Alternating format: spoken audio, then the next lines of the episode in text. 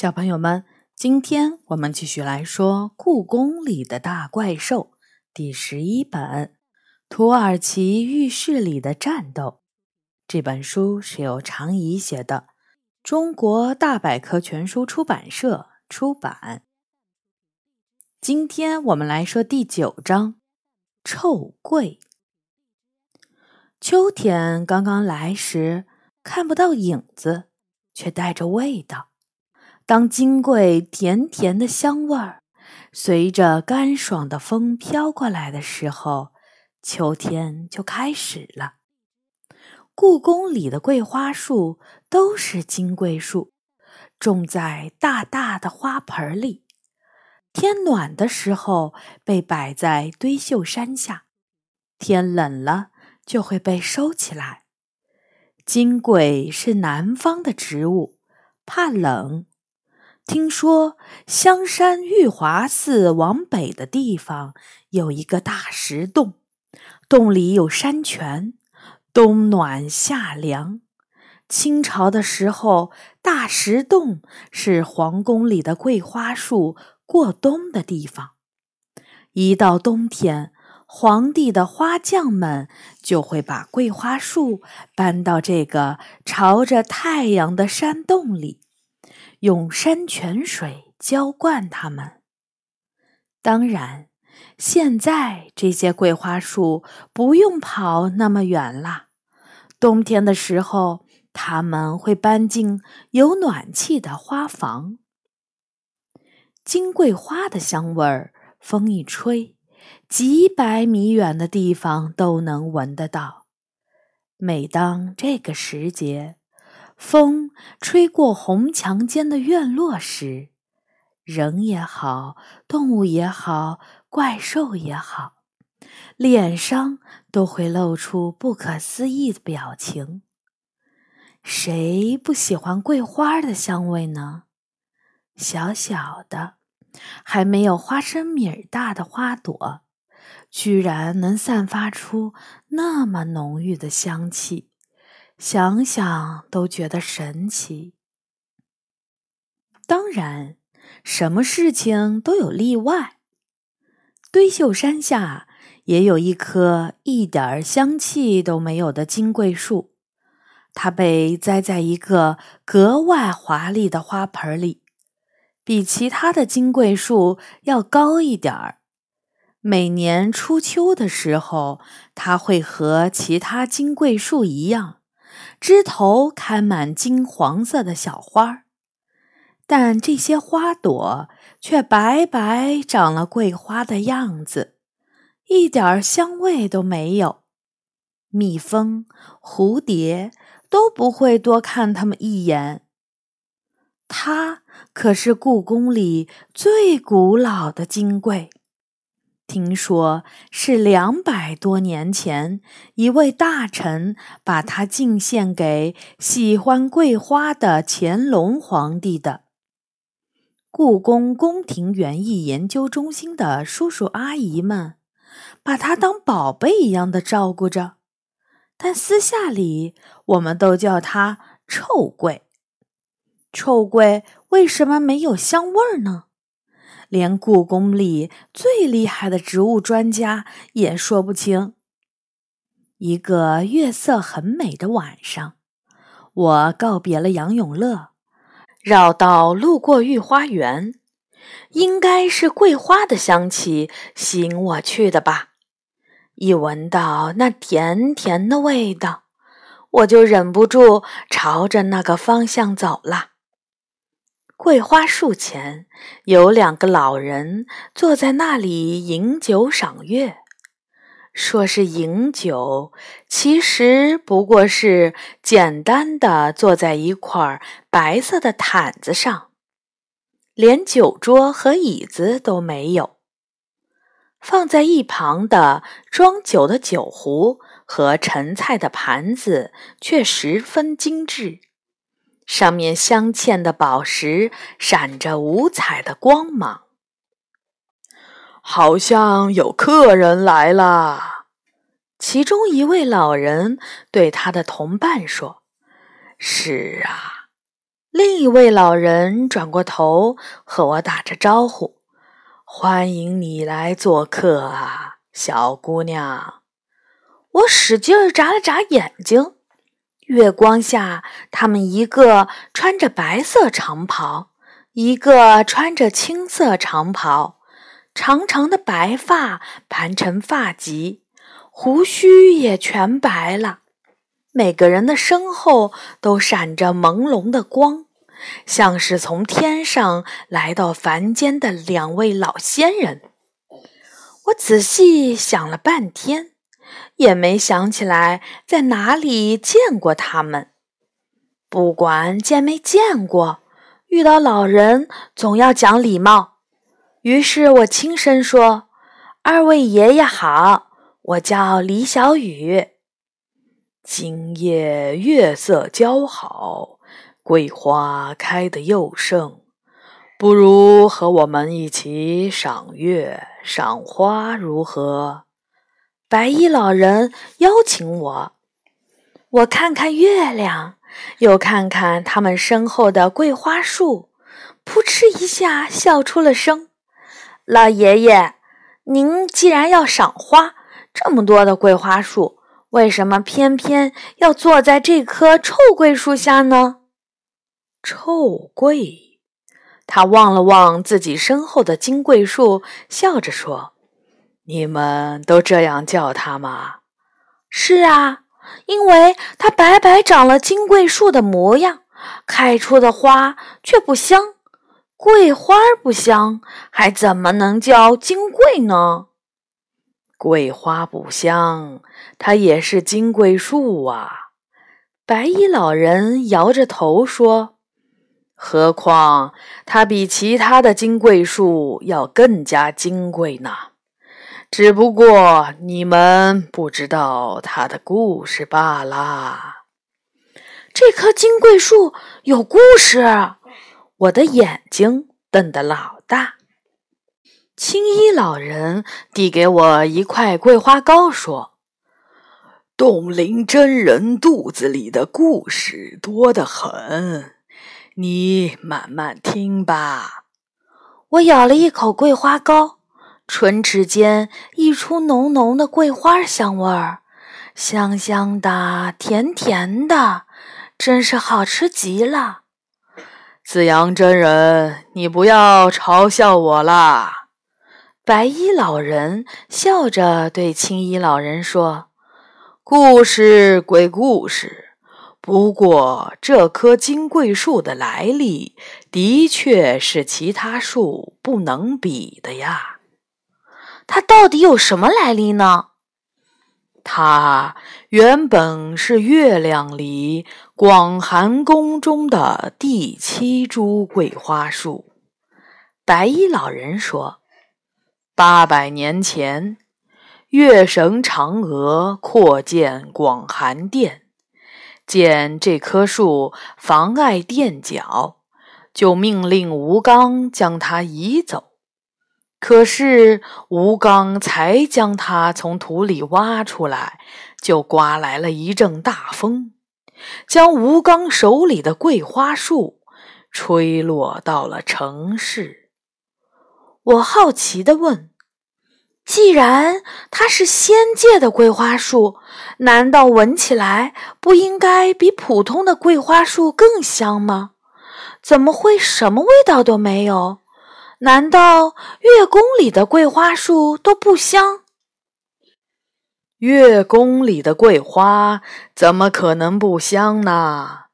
每年桂花盛开的时候，整个仙界都能闻到它们的香味。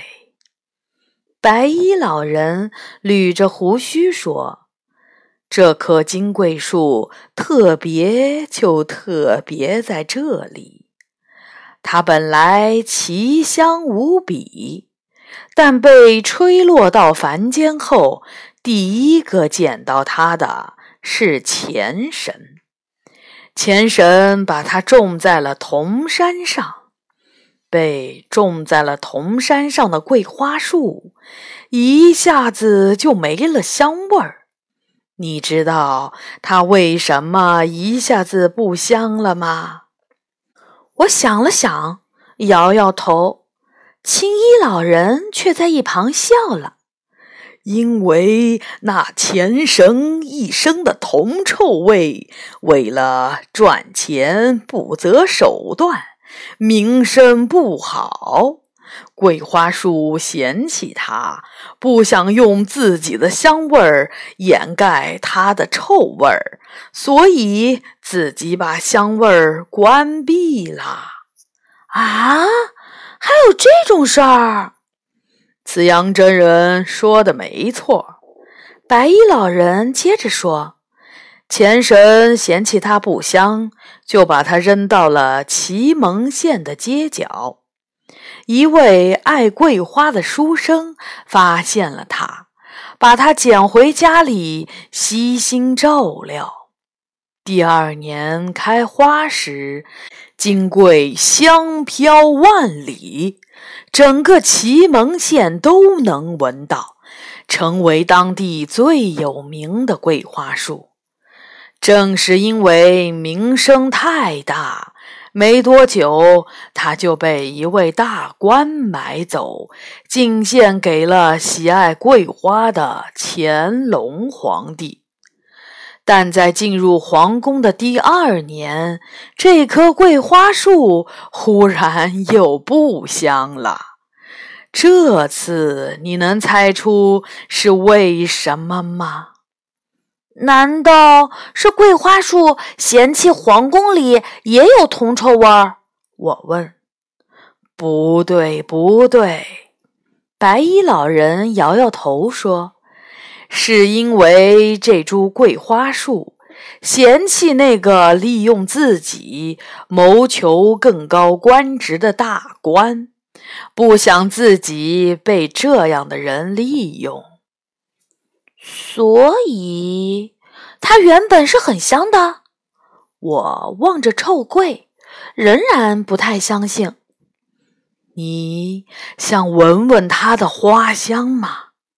白衣老人问我：“当然啦，知道它是月亮里的仙树，我就更想闻闻这颗金桂的味道了。”白衣老人转过身，轻轻抚摸着金桂的树干，感慨道：“你是一株仙树，却被称为臭桂，真是侮辱你的气节。”今天就让我来帮你洗刷这一奇耻大辱吧！说完，他站起来，举着宽大的袖子，围着金桂树转了三圈。一瞬间，桂花的香气飘散出来，那是一种让人温暖的香味儿。一旦吸满了胸膛，说不出什么地方就会一阵阵的痛楚，然后有歌声在耳边响了起来：“金色的风啊，玉色的露水，织女和我比赛，看谁先到银河的西岸。我捡起龙的心气。”只愿乘凤飞翔。时间流逝啊，星星的影子越来越低沉，宇宙如此寒冷，我能依靠谁呢？桂花树下悄悄流泪，我想和你一起回到仙界。我睁大眼睛，到处找。想看看是谁在唱歌。忽然，一阵猛烈的西风吹来，黄色的小花像是被碰洒了的金粉，纷纷扬扬落下。一片金色的光芒中，一个女子出现在花树下。一片金色的光芒中，一个女子出现在花树下。她穿着五彩的雨衣。头发高高盘起，戴着碧绿的翡翠凤簪，簪子上凤凰的嘴里衔着一颗红色的宝珠，发出的光芒比月亮还明亮。它很美，但却没有任何表情，洁白的脸冰冷如寒冬。两位老人急忙站起来施礼。原来这棵桂花树的树仙是寒黄仙女啊！怪不得有如此气节。韩皇仙女还礼说：“原来是紫阳真人于洞灵真人啊！许久不见，可还安好？”“挺好，挺好。”白衣老人微笑道。今晚有幸听到韩皇仙女的歌声，还闻到这株仙树的奇香，真是不辜负这么美丽的月色。仙女微微点头，随后看了看我说：“今日有幸一聚，但见有外人在，寒黄先告辞了。”话音还未落，又一阵剧烈的西风吹来，地上的桂花卷起了漩涡，成了一片金黄色的烟雾。等到风停，桂花落，寒黄仙女就不见了。几乎同时，桂花的香味儿也消失了。这位仙女是谁？我忍不住问白衣老人。白衣老人微微一笑，他的故事也很有意思。韩黄是因为笑而被罚下人间的仙女。因为笑，我有点意外。难道天上的仙女都不许笑吗？那也太可怜了。韩黄原本是王母娘娘手下的传言玉女。但没想到，他偶然经过人间，遇到一位书生，被那个书生的话逗笑了七次。虽然他后来十分后悔自责，但是上界还是因为这七次笑而惩罚他下凡了。所以他来到人间后，就再也没有笑过。没想到他居然躲在这棵金桂树里，真让人想不到啊！说完，白衣老人一口气喝光了杯子里的酒。关于寒黄的故事，冻龄真人没有讲完呐。青衣老人忽然说：“白衣老人有些吃惊。哦。”那还请紫阳真人指教。韩黄原本是王母娘娘手下的传言玉女，这的确没错。但她在凡间遇到的书生沈白，却不是一般人啊！青衣老人慢悠悠地说。那沈白原本是王母娘娘手下的世香金童，因为与韩黄私定三生，而被罚往人间受苦。没想到韩黄居然会在人间碰到转世为人的沈白，心动而笑，也被惩罚。不过好在他已被嫦娥收留，被传授紫云之歌、霓裳之舞，所以你才能在月宫的桂花树里看见他呀。这样看来，韩黄与沈白还真是三生有缘。不如你我一起去天宫奏请王母娘娘成全这段家缘，如何？甚好！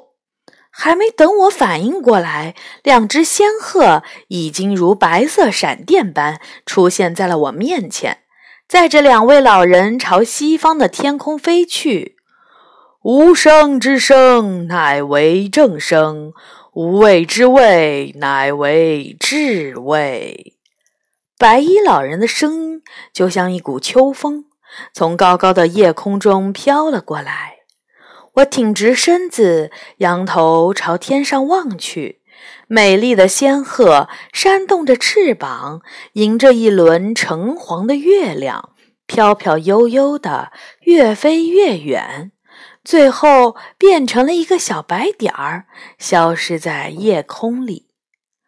那之后，我在桂花树下的草地上坐了很久，四下安静的像幽深的海底，空气中还残留着一股花香。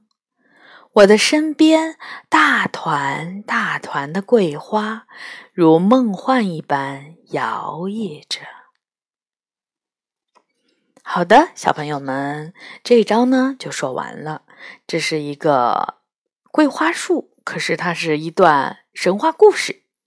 下一次呢，我们会来说第十章《海怪的海洋馆之旅》。小朋友们，晚安。